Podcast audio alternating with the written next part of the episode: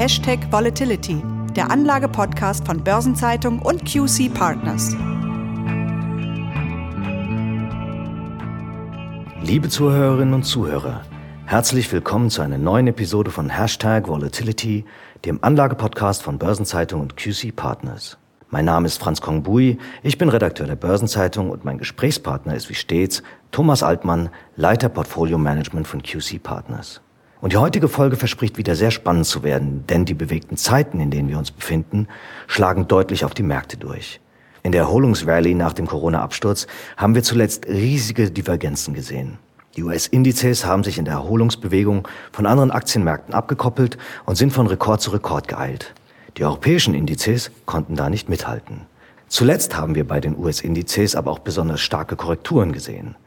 Doch gehen wir mal der Reihe nach vor und starten mit der imposanten Rallye. Herr Altmann, wie erklären Sie sich diese Outperformance des US-Marktes? Ja, da gibt es tatsächlich nicht isoliert den einen Grund, da spielen gleich mehrere Faktoren eine Rolle. Der erste Faktor ist natürlich das regionale Thema USA versus Europa oder auch versus Asien. Der zweite Faktor ist Softbank, ein großer Investor aus Japan, der Berichten zufolge große Bestände an Optionen auf einzelne US-Aktien erworben hat. Und das dritte Thema ist ein Sektorthema. Das sehen wir auch daran, dass auch innerhalb des SP 500 die Divergenzen extrem groß sind. Na, das sollten wir tatsächlich im Einzelnen aufschlüsseln. Fangen wir mit dem Technologiesektor an.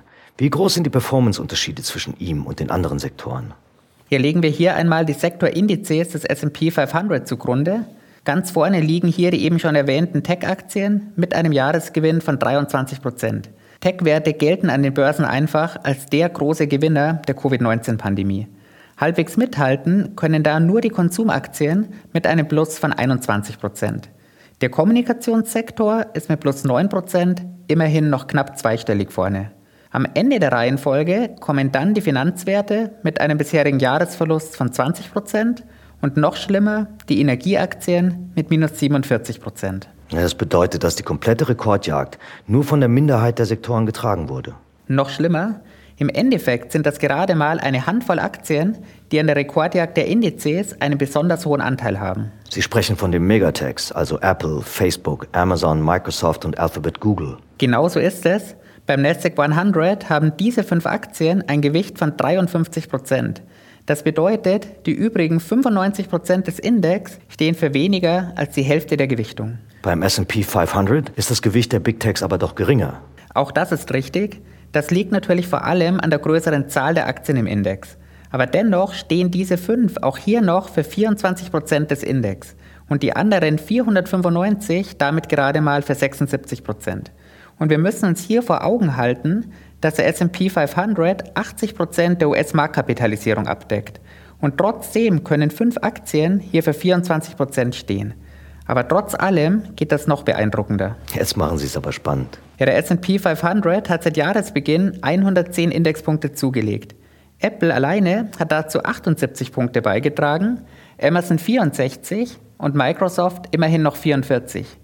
Die Summe dieser drei Beiträge ist damit deutlich mehr als der gesamte Kursanstieg, ja sogar mehr als der 1,5-fache Kursanstieg. Das sind wahrlich beeindruckende Zahlen. Jetzt haben wir bislang über prozentuale Gewichtungen und Performancebeiträge gesprochen. Lassen Sie uns einen Blick auf die Marktkapitalisierung dieser Aktien werfen. Die haben ja zuletzt auch für Aufsehen gesorgt. Hier am größten ist hier Apple mit einer Marktkapitalisierung von umgerechnet 1,6 Billionen Euro. Danach folgen Amazon und Microsoft mit jeweils etwa 1,3 Billionen Euro. Damit hat jede dieser drei Aktien alleine eine höhere Marktkapitalisierung als der gesamte DAX 30. Apple hat alleine sogar eine etwa genauso hohe Marktkapitalisierung wie alle Aktien aus dem DAX und dem MDAX gemeinsam. Und das sind immerhin die 90 größten Aktiengesellschaften Deutschlands. Womit wir wieder beim Thema der deutschen Underperformance wären. Stimmt, aber wie gesagt, ist das zwar auch ein regionales Thema, aber eben nicht nur ein regionales Thema.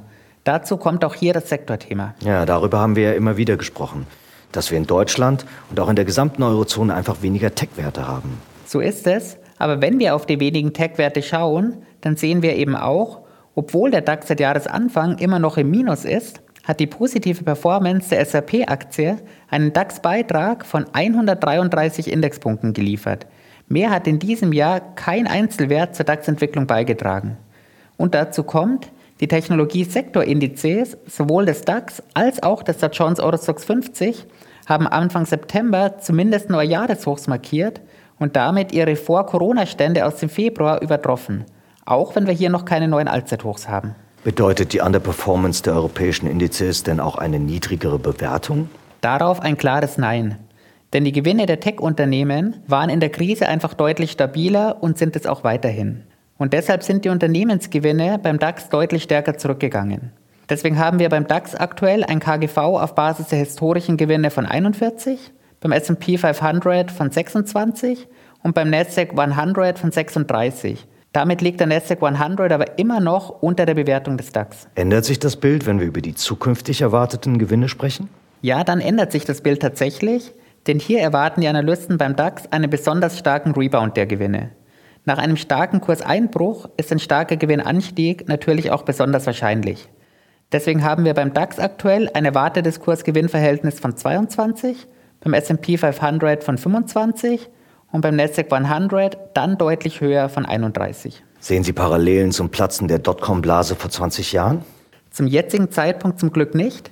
Und das liegt vor allem daran, dass die Tech-Werte damals deutlich weniger reif und damit auch deutlich weniger stabil waren. Das hat damals zu einem massiven Gewinneinbruch geführt, denn ab Mitte 2000 waren der Gewinne der Nasdaq 100 Unternehmen fast ein Jahr lang negativ. Diesmal sehen wir bislang aber einen Gewinneinbruch von lediglich 7% bei den Unternehmen des Nasdaq 100. Und trotzdem hat sich zuletzt ja schon gezeigt, dass nach solchen Kursanstiegen auch Korrekturen bei den techlastigen US-Indizes heftiger ausfallen können. Auch das ist richtig. Wir hatten zuletzt beim Nasdaq 100 einen 10% Rückgang innerhalb von gerade mal zwei Handelstagen. Das war allerdings nach den hohen Kursgewinnen sicherlich auch gesund. Wir sehen am US-Markt aber dennoch eine anhaltende, deutlich erhöhte Nervosität. Und das können wir auch an den Volatilitäten ablesen. Ja, da kommen wir ja zu Ihrem Steckenpferd und dem besonderen Fokus unseres Podcasts. Was beobachten Sie? Der Volatilitätsindex des Nasdaq 100 ist während dieses 10% Moves bis auf 47 angestiegen. Das war gleichzeitig der höchste Stand seit April dieses Jahres. Und auffallend ist dabei, wie sehr sich die Nasdaq-Volatilität vom Gesamtmarkt abgekoppelt hat. Und was sind da die Highlights? Egal, ob wir hier auf dreimonatige Laufzeiten oder auf zwölfmonatige Laufzeiten schauen, der Volatilitätsabstand zwischen Nasdaq 100 und DAX war noch nie so hoch wie aktuell. Und selbst im Vergleich zum S&P 500 hat sich die Nasdaq 100 Volatilität deutlich abgekoppelt. Bei einer dreimonatigen Laufzeit ist der Abstand so hoch wie nie seit der Finanzkrise im Jahr 2008, bei zwölfmonatiger Laufzeit sogar so hoch wie noch nie seit Beginn der Datenerhebung. Und das zeigt, mit welcher imposanter Abkopplung des Nasdaq 100 wir es hier zu tun haben. Zunächst eben die Abkopplung der Aktienkurse und dann die Abkopplung bei den Volatilitäten. Wird es denn so volatil bleiben? Das ist tatsächlich gut möglich. Denn bereits nach dem imposanten Kursanstieg haben wir eine deutlich erhöhte Nervosität im Markt gesehen. Die scharfe Korrektur hat diese Nervosität dann noch einmal verstärkt. Und die Fragen, ob die aktuellen Kurse und damit auch die aktuellen Bewertungen gerechtfertigt sind, werden lauter. Und das eben auch bei den Big Techs. Diese Tech-Giganten haben ja auch mal klein angefangen. Und es gibt einige Startups, gerade im Fintech-Bereich, die bereits für Furore gesorgt haben und erhebliches disruptives Potenzial bergen. Manche davon haben beim Funding gar eine Milliardenbewertung und somit den Status eines Unicorns erreicht. Das stimmt, aber nur wenige davon haben bereits einen Schritt aufs Börsenparkett gewagt, weswegen sie für mich in meiner täglichen Arbeit nicht so im Fokus stehen. Das ist natürlich nachvollziehbar. Aber ein Blick darauf, wer das Zeug zum nächsten Tech-Riesen hat, lohnt sich durchaus schon jetzt. Eine gute Gelegenheit dafür bietet sich morgen Abend bei der Verleihung des Fintech Germany Award, der von Frankfurt Main Finance, Techfluence UK und der WM-Gruppe, also der Börsenzeitung, vergeben wird. Da werden aus über 220 Bewerbungen acht Gewinner in verschiedenen Kategorien gekürt. Vergangenes Jahr hatten wir dabei sogar ein sogenanntes Einhorn zu Gast, nämlich TransferWise aus London. Und auch in diesem Jahr darf mit Spannung erwartet werden, wer von der 19-köpfigen Jury ausgezeichnet worden ist. Das Ganze wird morgen ab 18.30 Uhr Corona-bedingt als Hybridveranstaltung stattfinden. Vor Ort in den Frankfurter Tatkraft New Hardware Studios sowie virtuell per Videostream auf YouTube.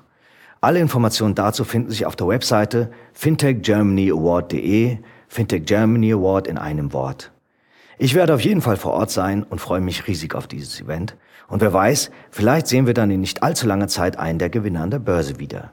Und in zwei Wochen jedenfalls hören Sie uns wieder und ich bin schon gespannt, was dann Thema unseres nächsten Podcasts Hashtag Volatility sein wird. Bis dahin wünsche ich Ihnen, Herr Altmann, sowie auch unseren Zuhörerinnen und Zuhörern Alles Gute. Bleiben Sie gesund.